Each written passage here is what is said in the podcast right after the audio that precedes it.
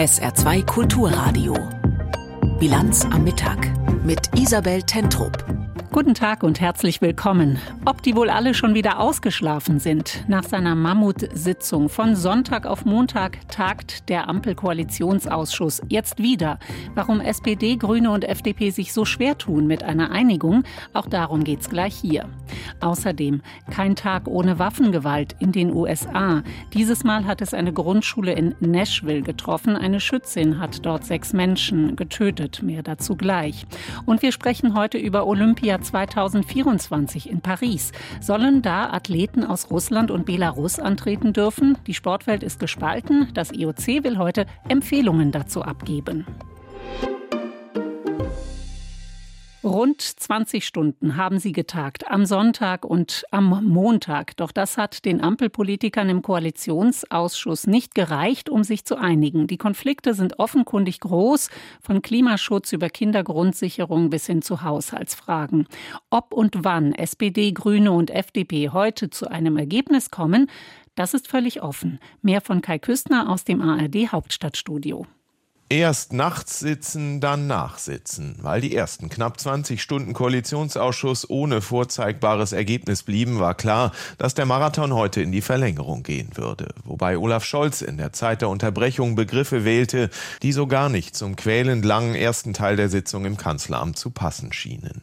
Vom Tempo machen. Von der neuen Deutschlandgeschwindigkeit sprach Olaf Scholz und deutete damit an, dass es inhaltlich ums große Ganze geht. Vom Ausbau ist beim Kanzler Kanzler fiel die Rede vom Ausbau der Stromnetze, vom Ausbau der erneuerbaren Energien, vom Ausbau der Verkehrsinfrastruktur. Die gemeinsame Überzeugung der Regierung ist, dass die gesetzlichen Regeln, die wir über die letzten Jahrzehnte so allmählich zusammengeschraubt haben, nicht zu der Geschwindigkeit passen, die wir heute benötigen. Nun fällt der Opposition beim Thema Geschwindigkeit vor allem die Ampelkoalition ein, die eben jenes Tempo beim Zusammenschrauben von Entscheidungen vermissen lasse. Der CDU-Politiker Jens Spahn geht im RBB 24 Inforadio sogar so weit, die Regierung in Krisenzeiten zu einem Sicherheitsrisiko zu erklären. Eigentlich hat diese Ampelkoalition fertig. Sie ist stehen K.O., wie Friedrich Merz sagte.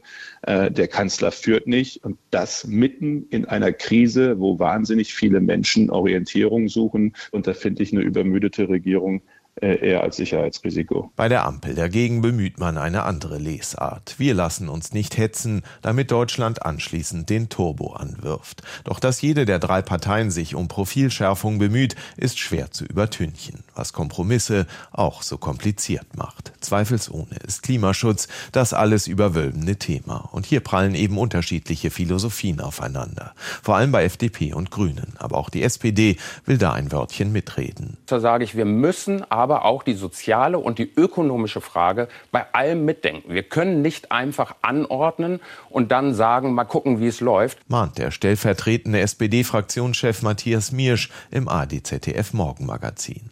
Und so gibt es denn gleich mehrere Fragen, bei denen man sich zuletzt nicht untergehakt, sondern verhakt hatte. Bei der Planungsbeschleunigung etwa wieder so ein Begriff, der Tempo suggeriert. Die FDP wollte auch den Ausbau von Autobahnen, die Grünen wollten vor allem die Schiene fördern. Auch wenn man sich hier offenbar angenähert hat, beschlossen war in der Marathonsitzung noch nichts.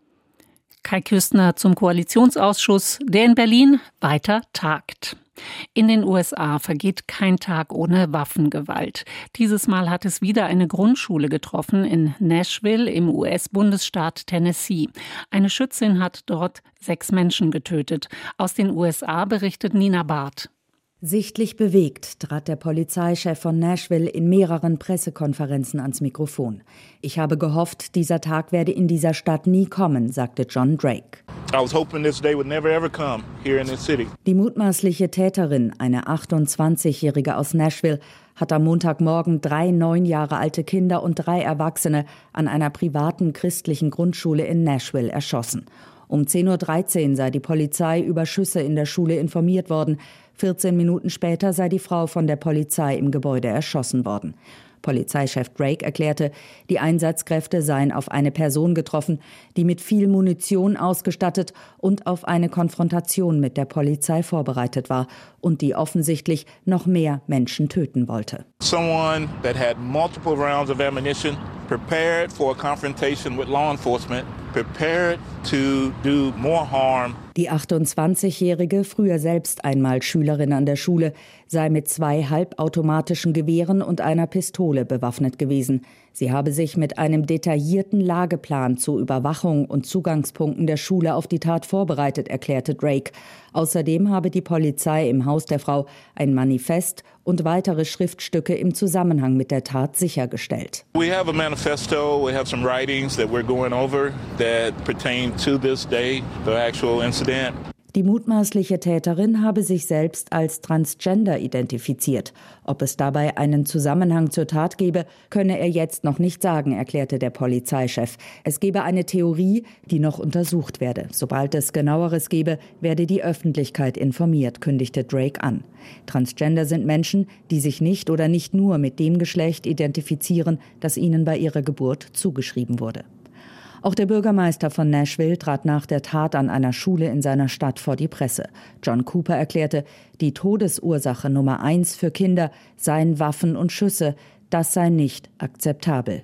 The leading cause of kids get death now is guns and gunfire. And that is unacceptable. US-Präsident Joe Biden appellierte einmal mehr an den US-Kongress, bestimmte Typen halbautomatischer Waffen zu verbieten. Wir müssen mehr tun, um die Waffengewalt zu stoppen. Sie reißt die Gemeinden im Land und die Seele der Nation auseinander, so Biden. We have to do more to stop gun violence. It's ripping our communities apart. Es sei herzzerreißend, sagte Biden, und er sprach vom schlimmsten Albtraum einer Familie. It's heartbreaking, uh, a family's worst nightmare. Für das Weiße Haus und alle Bundesgebäude hat der US-Präsident bis Freitag Trauerbeflaggung angeordnet. Soweit Informationen aus den USA von Nina Barth. Sie hören die Bilanz am Mittag auf SA2 Kulturradio. Jetzt geht es um die 14-jährige Katja aus Cherson. Zwei Wochen sollte sie auf der russisch annektierten Krim verbringen. Daraus wurde fast ein halbes Jahr. Unfreiwillig, denn die Rückkehr zu ihrer Familie wurde immer wieder hinausgezögert unter fadenscheinigen Gründen von den russischen Besatzern. Mit Unterstützung einer Nichtregierungsorganisation holte Katjas Mutter die Tochter schließlich persönlich ab. Von diesem Albtraum hat die Familie unserer Korrespondentin Andrea Beer berichtet. Mir geht es einfach nur gut, sagt Halina Kravchenko aus Cherson und lächelt. Die 33-Jährige war noch nie außerhalb der Ukraine. Nun hat sie in einer abenteuerlichen Tour ihre Tochter zurückgeholt, reiste über Polen, Belarus und Russland auf die russisch besetzte ukrainische Halbinsel Krim und wieder zurück. Eine Fahrt in Feindesland. Ehrlich gesagt kann man das gar nicht erklären. Dort habe ich ja keine Rechte. Und schon wenn wenn sie dort hören, dass du aus der Ukraine kommst, dann werfen sie schon Blicke auf dich. Vor allem in Moskau, da haben wir neun Stunden lang gesessen. Und sofort wurde uns gesagt, die Cherson-Mütter, sie sind sofort erkennbar.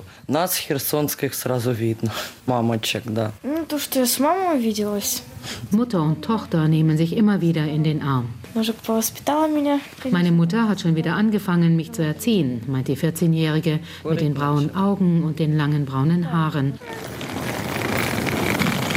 Einige Tage zuvor ziehen Mutter und Tochter ihre Koffer über die ukrainisch-belarussische Grenze. Sie reden nicht, sondern steigen müde und abgekämpft in den wartenden Kleinbus der ukrainischen Organisation Save Ukraine. Diese hilft verzweifelten Eltern, ihre verschleppten Kinder zurückzubekommen aus Russland und russisch besetzten ukrainischen Gebieten. Gemeinsam mit Halina Kravchenko haben elf Mütter und Großmütter die Reise gewagt, sagt Olga Jerochina von Save Ukraine. Die Kinder waren waren angeblich zur Erholung dorthin gebracht worden und kamen monatelang nicht zurück. Wir arbeiten mit den Russen nicht zusammen und verabreden auch nichts mit ihnen. Die Mütter haben die Adresse der Unterkünfte und ein paar Telefonnummern. Sie sind in Kontakt mit ihren Kindern, denn diese haben in der Regel ein Handy. Wir als Freiwilligenorganisation organisieren dann alles. Wir stellen die Busse zur Verfügung und unsere Fahrer begleiten die Mütter und die Großmütter. Wenn dann alles gut läuft, steigen die Kinder in den Bus und fahren mit den Müttern zurück. Als die 14-jährige Katja Anfang Oktober vergangenen Jahres auf die Krim fährt, ist ihre Heimatstadt Cherson noch russisch besetzt. Ihre Schule hat alles organisiert, doch diese entzieht sich heute jeder Verantwortung, erzählen Tochter und Mutter. Uns wurde immer gesagt, wir verlängern noch, wir verlängern noch. Das heißt, wir haben immer gefragt, wann wir nach Hause kommen. Und sie haben gesagt, wenn Cherson Russland ist. Also haben sie uns nicht gehen lassen. Bis zu sechs Monaten. Gegen russische Einflussnahme vor Ort muss sich die 14-Jährige alleine wehren. Wir wurden gezwungen, Vorwärts Russland zu singen. Jeden Morgen haben sie die Hymne Russlands gespielt. Was im Unterricht genau war, weiß ich nicht, denn ich bin selten hin. Sie wollten mich zwingen, aber ich bin einfach weggelaufen. Auf dem Sofa sitzend drückt Chalina Kravchenko ihre Katja erneut an sich. Die aufreibende Fahrt, um ihre Tochter zurückzuholen, die habe sie nur mit Beruhigungsmitteln durchgestanden. Doch sie würde sie jederzeit wieder antreten, diese höllische Fahrt in Feindesland. Soweit Andrea Beer. Die Republik Moldau, ein Nachbarland der Ukraine. Die Furcht vor einem militärischen Angriff Russlands auf Moldau ist groß, die Lage angespannt. Momentan scheint die Gefahr nicht akut, aber die prowestliche Regierung in Chisinau ist unter Druck. Es wächst die Sorge, dass Russland Erfolg haben könnte durch gezielte Desinformation und das Schüren innenpolitischer Spannungen, die Republik Moldau abzubringen von ihrem Kurs Richtung Europa. Stefan Tag berichtet. Die kleine Ortschaft Porkar im Südosten von Moldau ist nur wenige Kilometer von der Grenze zur Ukraine entfernt.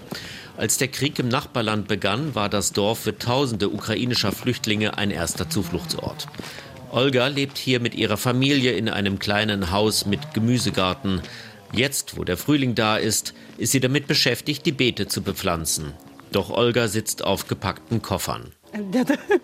La noi o mașină stă la drum, una stă în garaj, care Natürlich macht mir die Situation Angst. Wir haben ein Auto vor der Tür und eines im Hof, das mit allem Notwendigen gepackt ist, um jederzeit aufbrechen zu können.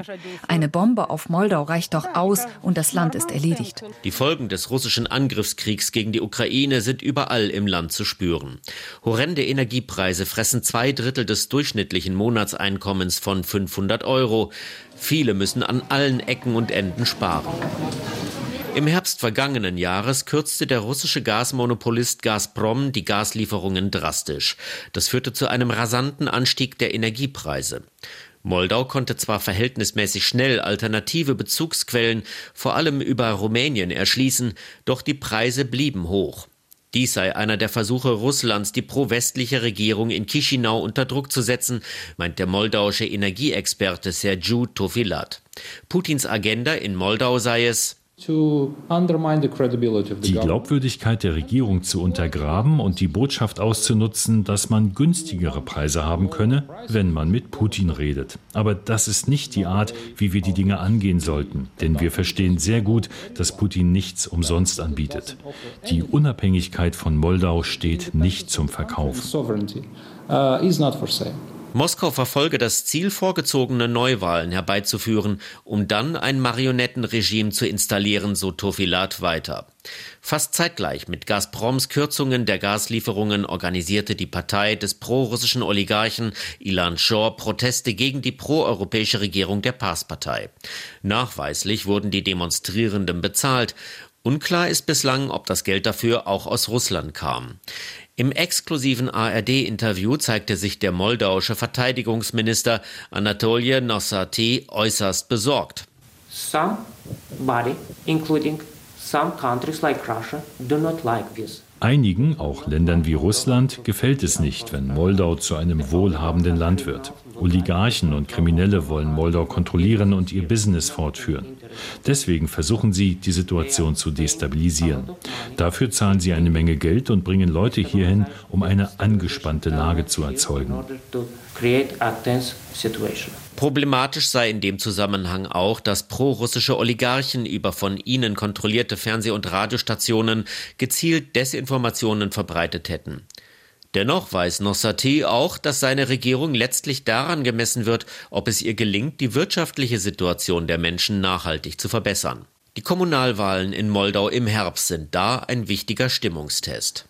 Stefan Lag über russische Desinformation in der Republik Moldau.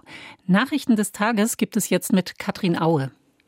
Die EU will mehr Ladestationen für Elektroautos und Tankstellen für alternative Treibstoffe einrichten. Dazu haben der Rat der Mitgliedstaaten und das Europaparlament nach Angaben der schwedischen Ratspräsidentschaft eine Einigung erzielt. So soll es künftig entlang der wichtigsten Verkehrsachsen mindestens alle 60 Kilometer eine Ladesäule für E-Autos geben. Im Laufe des Tages wird erwartet, dass die Mitgliedstaaten grünes Licht für den Kompromiss zwischen Deutschland und der EU-Kommission zu sogenannten E-Fuels geben. Deutschland hatte bei dem für 2035 geplanten Verbrenner aus eine Ausnahme für Autos durchgesetzt, die allein mit klimaneutralen künstlichen Kraftstoffen betrieben werden. Die Bundesregierung will die militärische Unterstützung für die Ukraine offenbar stark ausweiten.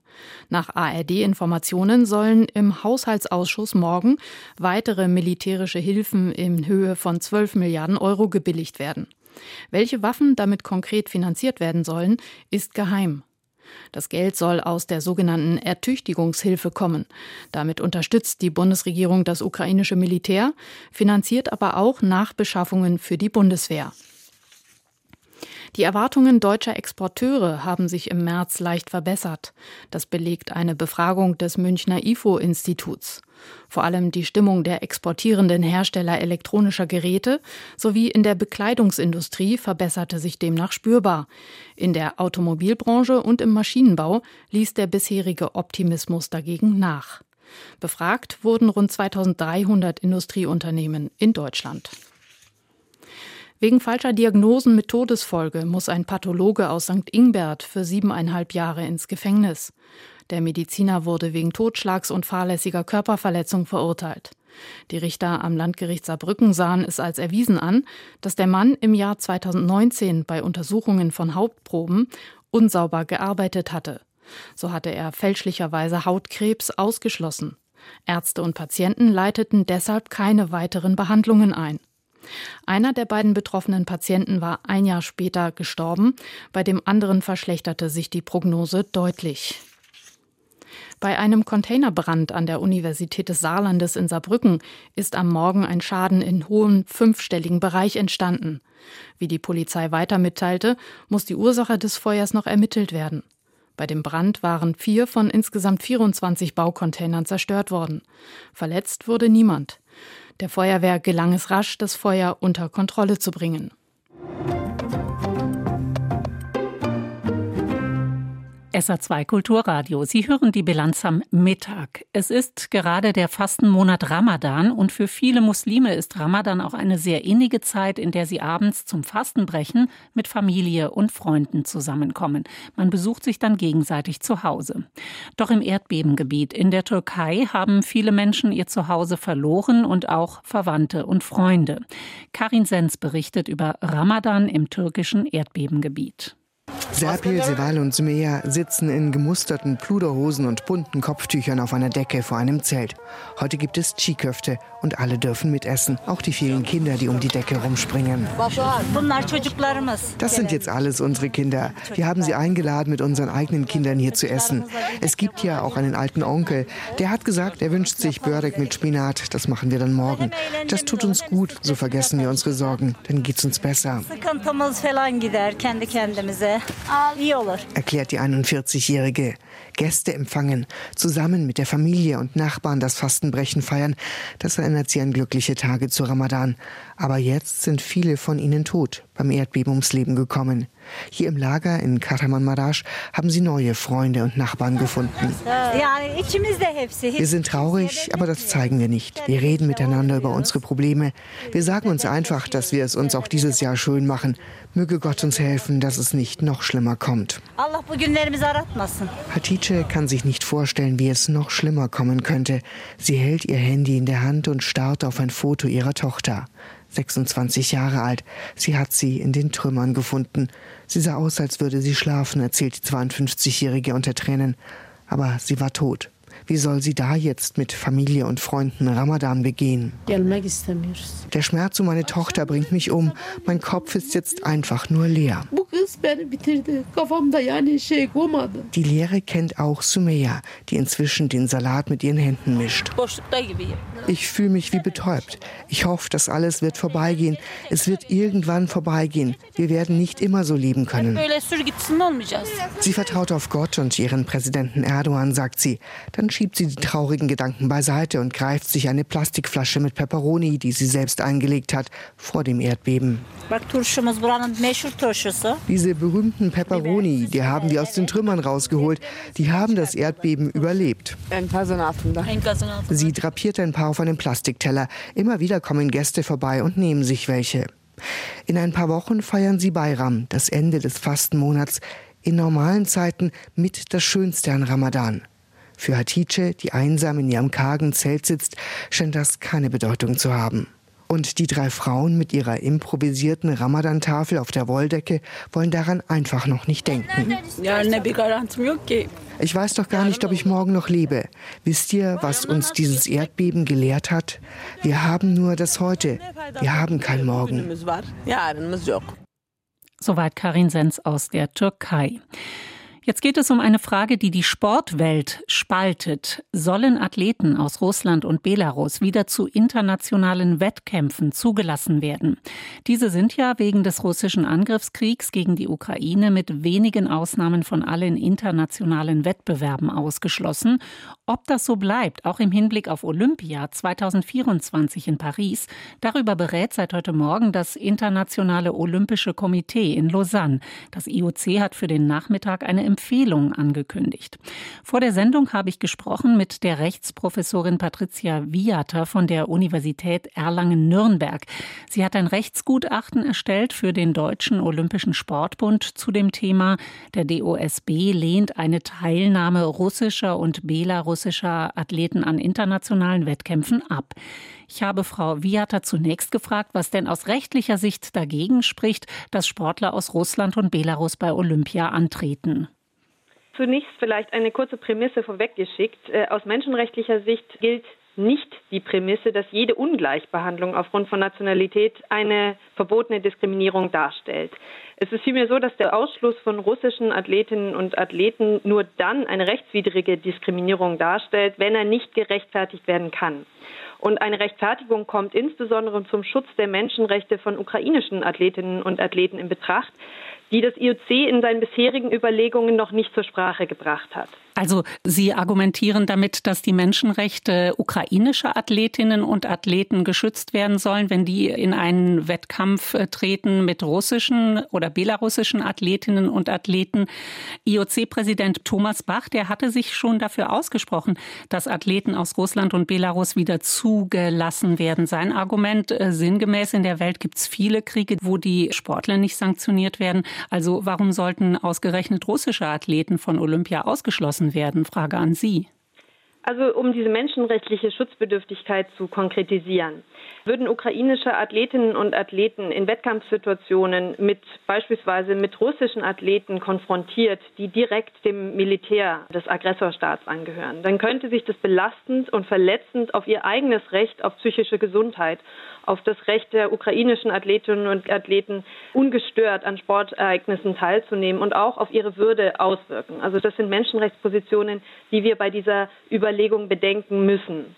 Das IOC selbst hat das bislang noch nicht thematisiert, dass es hier in der ganzen Debatte nicht nur darum geht, die Rechte von russischen, belarussischen Athleten, Athletinnen zu schützen, sondern auch ganz zentral um die Pflicht des IOC und auch von internationalen Sportverbänden, sich schützend vor die Menschenrechte der ukrainischen Sportlerinnen und Sportler zu stellen. Mhm. Ich verstehe Ihren Punkt. IOC-Präsident Bach, der pocht dennoch auf die politische Neutralität der Olympischen Spiele und auch auf die verbindende Kraft des Sports. Sind das nicht auch schwerwiegende Argumente? Ich würde feststellen wollen, dass das IOC in diesem Kontext keine Politik im engeren Sinne betreibt. Es geht darum, durch den Ausschluss deeskalierend auf einen aktuellen Angriffskrieg einzuwirken und ganz zentral auch einer Instrumentalisierung des Sports durch die russische Kriegspropaganda entgegenzuwirken. Und Friedensförderung ist für das IOC ein übergeordnetes Ziel, sogar eine Pflicht, die sich als Prinzip in der Olympischen Charta festhalten lässt. Und nach dieser Charta muss der Sport eine friedliche Gesellschaft fördern, die auf die Wahrung der Menschenwürde bedacht ist. Mit dem Ausschluss wird ganz konkret die Würde ukrainischer Athletinnen und Athleten geschützt. Es geht hier nicht um eine politische Positionierung im engeren Sinne. Das IOC will heute also eine Empfehlung aussprechen. Ähm, nehmen wir mal an, russische und belarussische Athleten würden wieder zugelassen, also konstruierter Fall. Da wird dann auch immer wieder diskutiert, ob man die nicht antreten lassen könnte unter neutraler Flagge, keine Propaganda, keine nationalen Symbole. Wäre das äh, aus Ihrer Sicht ein möglicher Kompromiss?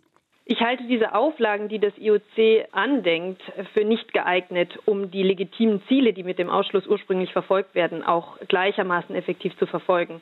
Der Präsident des Nationalen Olympischen Komitees Russlands wird mit den Worten zitiert, es sei eine Ehre für jeden russischen Sportler, wenn er zum Erfolg des Krieges beitragen könne. Dabei stellt der NOK-Präsident nicht darauf ab, dass diese russischen Sportler mit einer russischen Flagge einmarschieren müssten und an sportlichen Wettkämpfen sichtbar als Russen teilnehmen müssten, sondern es geht um die Instrumentalisierung der Person des Sportlers, der Sportlerin zu Kriegspropagandazwecken. Das kann der IOC auch mit den Auflagen, die bislang angedacht sind, nicht verhindern. Das IOC kennt ja Ihre Position, hat Ihr Gutachten ja auch bekommen. Haben Sie eine Erklärung dafür, warum Thomas Bach da eine so andere Position vertritt als Sie? Thomas Bach folgt momentan, so wie ich es den Medien entnehme, den Stellungnahmen von zwei UN-Sonderberichterstatterinnen, die sich auch für eine Wiederzulassung ausgesprochen haben. Diese UN-Sonderberichterstatterinnen haben aber ein ganz spezifisches Mandat. Sie sind dazu beauftragt, Diskriminierung, Ungleichbehandlung, die in der Welt geschieht, und dann auch speziell kulturell relevante Diskriminierung irgendwo zu thematisieren. Das heißt, der Fokus, den die beiden Sonderberichterstatterinnen einnehmen, ist leider ein einseitiger. Er bezieht sich auf die Schutzbedürftigkeit russischer Athletinnen und Athleten und bezieht dramatischerweise die menschenrechtliche Schutzbedürftigkeit der ukrainischen Sportlerinnen und Sportler nicht äh, mit ein in die Überlegungen. Das ist verkürzt.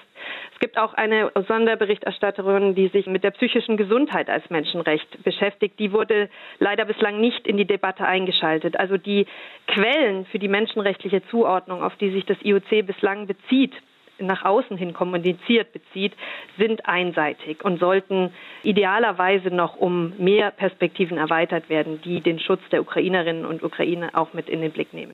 Das sagt Patricia Viater, Rechtsprofessorin an der Universität Erlangen-Nürnberg. Das Interview mit ihr können Sie nachhören im Bilanzpodcast auf sa2.de. Das Wetter im Saarland heute Nachmittag mehr Wolken, es bleibt aber trocken, 7 bis 11 Grad. Kommende Nacht vorübergehend ein bisschen Regen, 5 bis 2 Grad. Morgen am Mittwoch mal dichte Wolken, mal weniger dichte, besonders um Mittag herum leichter Regen oder Nieselregen, 13 bis 17 Grad morgen. Und das war die Bilanz am Mittag mit Isabel Tentrup. Auf SA2 Kulturradio jetzt die Presseschau und anschließend begleitet sie Roland Kunz durch den Nachmittag. SR2 Kulturradio. Auslandspresseschau. Die umstrittene Justizreform in Israel ist vorläufig gestoppt. Das wird in der internationalen Presse kommentiert. Die Neue Zürcher Zeitung aus der Schweiz nimmt den israelischen Premierminister in den Blick. Benjamin Netanyahu ist bekannt als gewiefter Stratege, der schon viele Krisen gemeistert hat. Doch im Streit um die Justizreform hat er in eine Ecke manövriert, aus der es schließlich keinen einfachen Ausweg gab. Am Ende blieben ihm nur schlechte Optionen. Hielte er an dem umstrittenen Vorhaben zur Begrenzung der Befugnisse des obersten Gerichts fest, liefe er Gefahr, dass das Land durch die Proteste der Gegner komplett gelähmt würde. Gäbe er hingegen ihren Forderungen nach einem Stopp der Reform nach, drohte seine Koalition zu platzen. Die Reform ist nur verschoben, nicht aufgehoben. Gelöst ist der Konflikt damit nicht.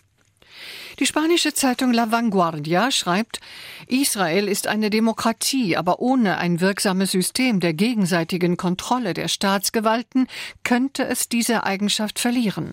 Das Land hat keine Verfassung und keine zweite Parlamentskammer, so dass die Judikative und der oberste Gerichtshof die einzigen sind, die den Auswüchsen der politischen Macht Einhalt gebieten können.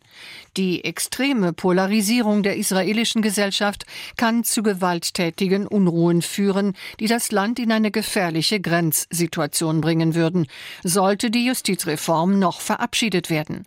Israel befindet sich am Rande des Abgrunds.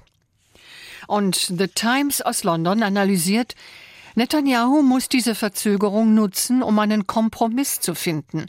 Viele Israelis akzeptieren die Notwendigkeit einer Justizreform. Es ist auch nicht ungewöhnlich, dass in Israel über die angemessene Rolle der Gerichte in einer Demokratie diskutiert wird.